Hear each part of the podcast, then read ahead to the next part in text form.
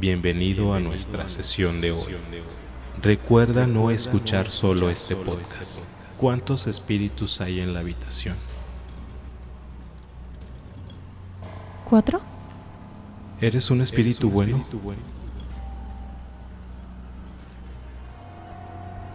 Dice que no. ¿Cómo te llamas?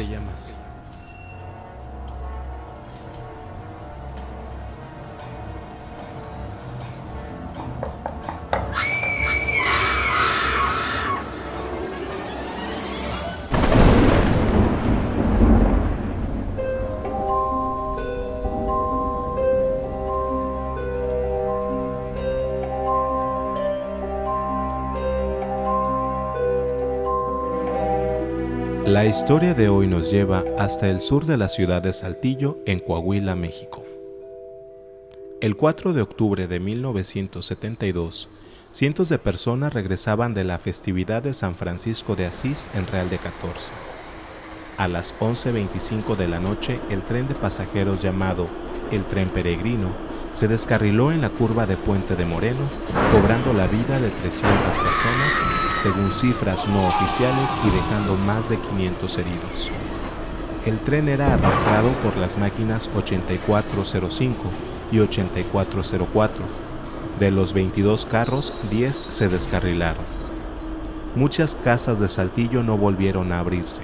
Familias enteras acudieron a Real de 14 aquel año y nadie regresó con vida. Testigos del accidente recuerdan con horror aquella noche y narran con dolor cómo al llegar al lugar se dieron a la tarea de buscar sobrevivientes entre pilas de cuerpos y extremidades regadas por el suelo. Por muchos ha sido catalogado como el día más triste de Saltillo, pues no quedó calle o colonia donde no hubiera uno o dos cadáveres velándose. A 49 años de una de las peores tragedias ferroviarias del país, aún hay muchas interrogantes. ¿Por qué se descarriló el tren? ¿Cuál era la condición real del tren? ¿Hubo sabotaje para descarrilarlo?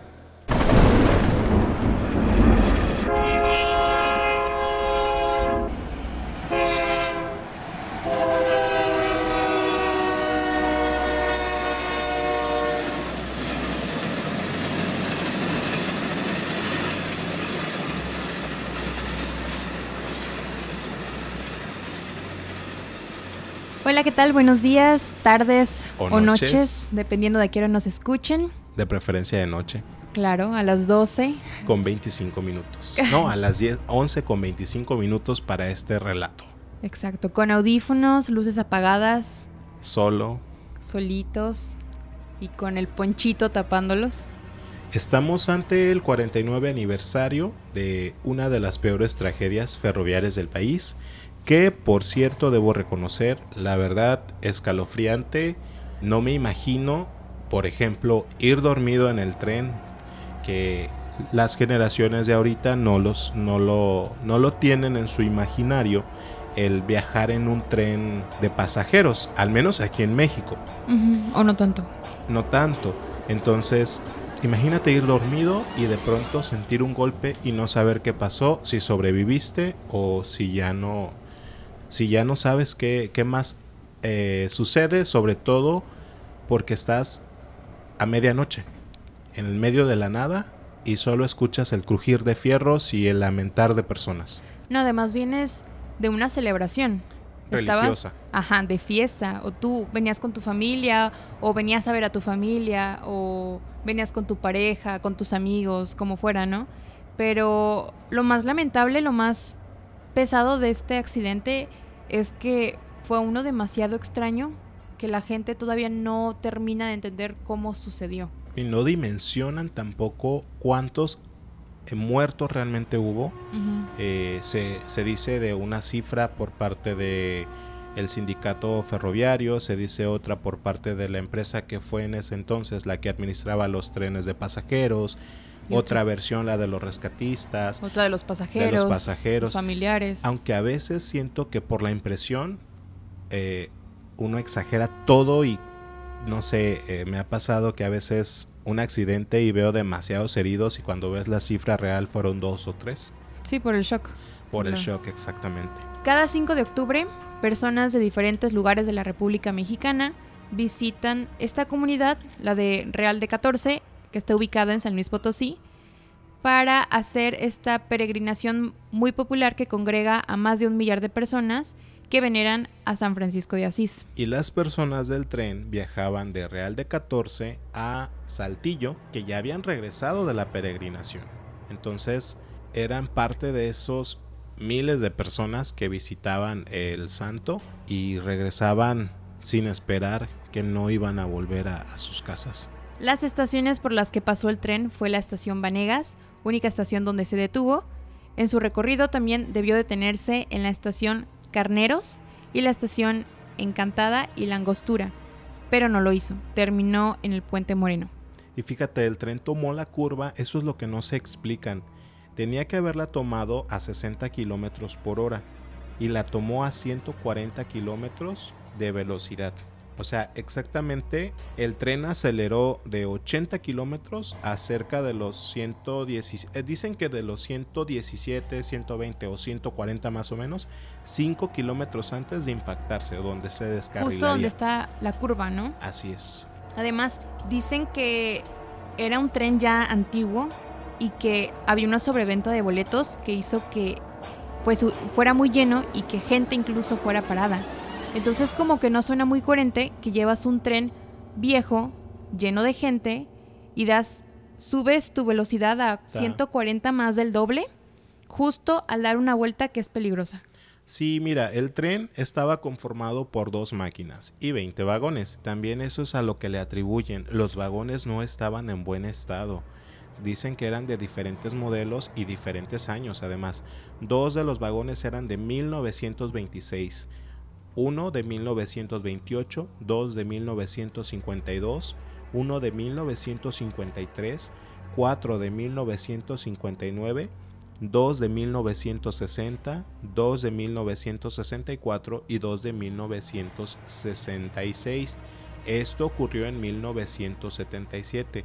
O sea, el vagón más nuevo que te gusta tenía 10 años de, de haber salido al mercado. Y de ahí hacia atrás a mí tampoco como no me suena muy coherente que vaya un tren tan amplio con vagones de diferentes edades. Sí, por decirlo así, y que muchos tendrían que ya haber salido de circulación. Exacto, sobre todo porque pues siendo un método de transporte que en ese momento era de los que más se utilizaba, sobre todo para, para moverte en largas distancias, ¿por qué traer vagones tan viejos con gente en ella si tú sabes que puede, puede que sea una vía muy peligrosa. Y hacer una sobreventa de boletos, además. Exacto, o sea. Porque, mira, dicen que estaba en malas condiciones y esto fue lo que facilitó aún más su descarrilamiento.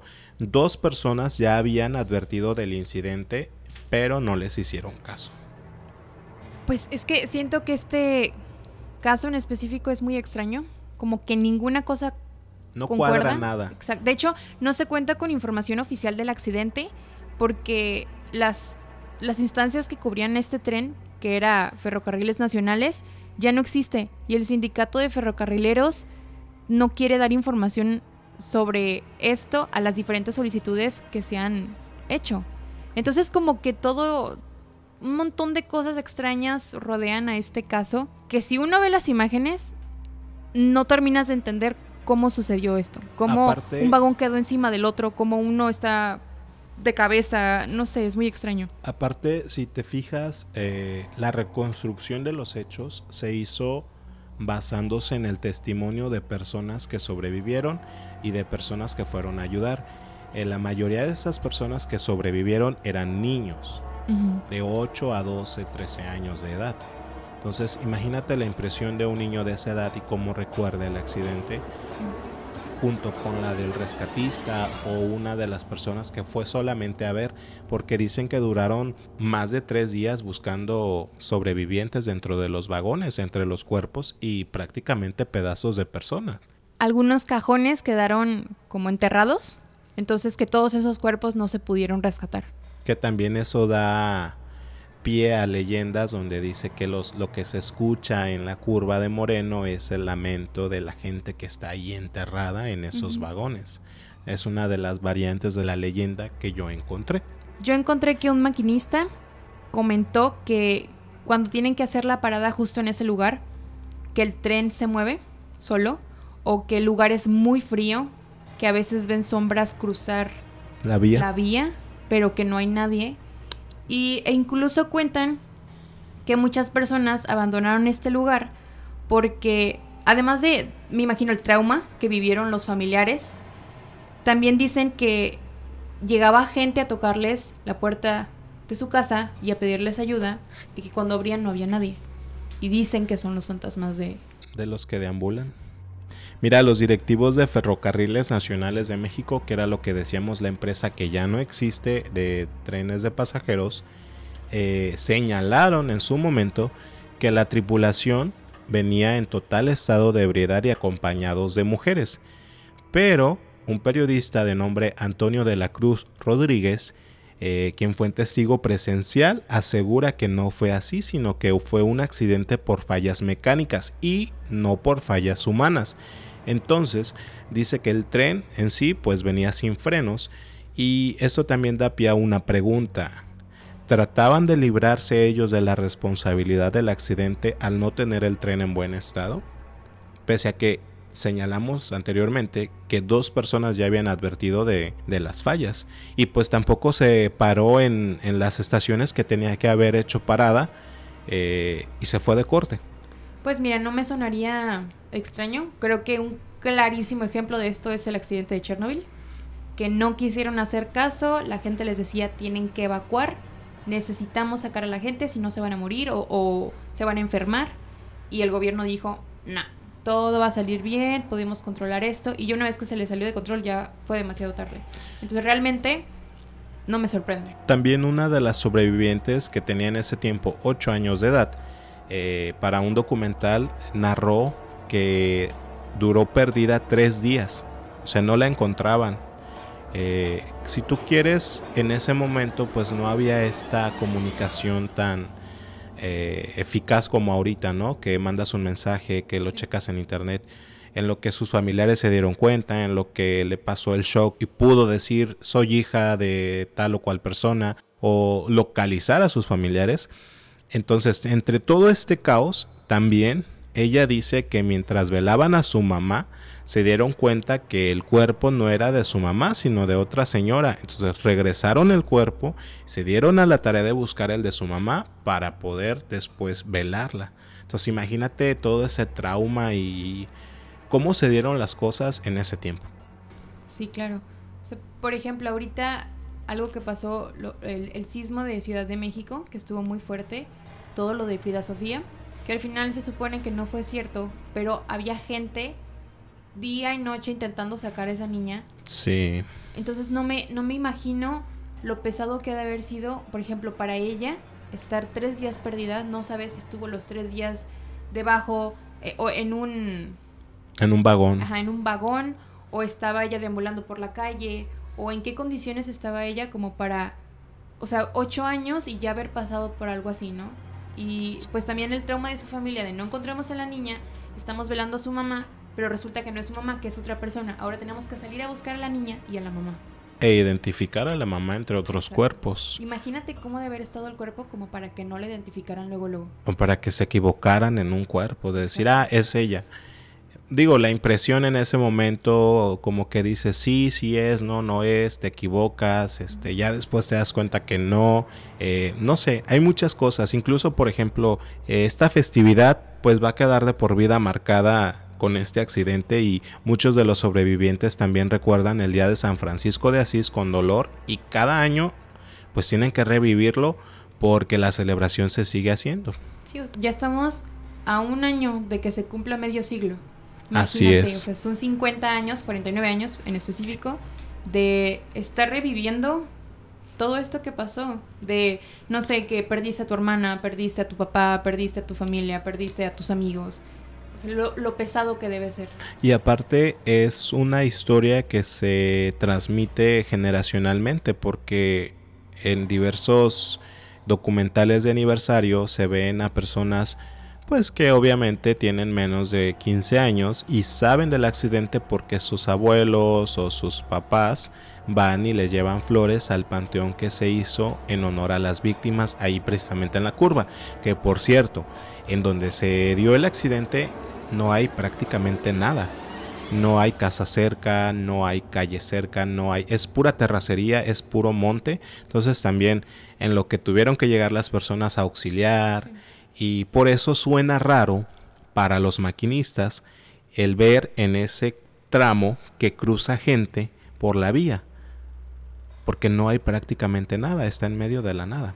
No, resulta extraño para los maquinistas, para los, los que iban dentro del vagón, para un montón de gente, porque realmente no tiene sentido. Te repito, o sea, todo esto, la manera en la que se dio, no tiene sentido, la manera en la que se manejó todo tampoco.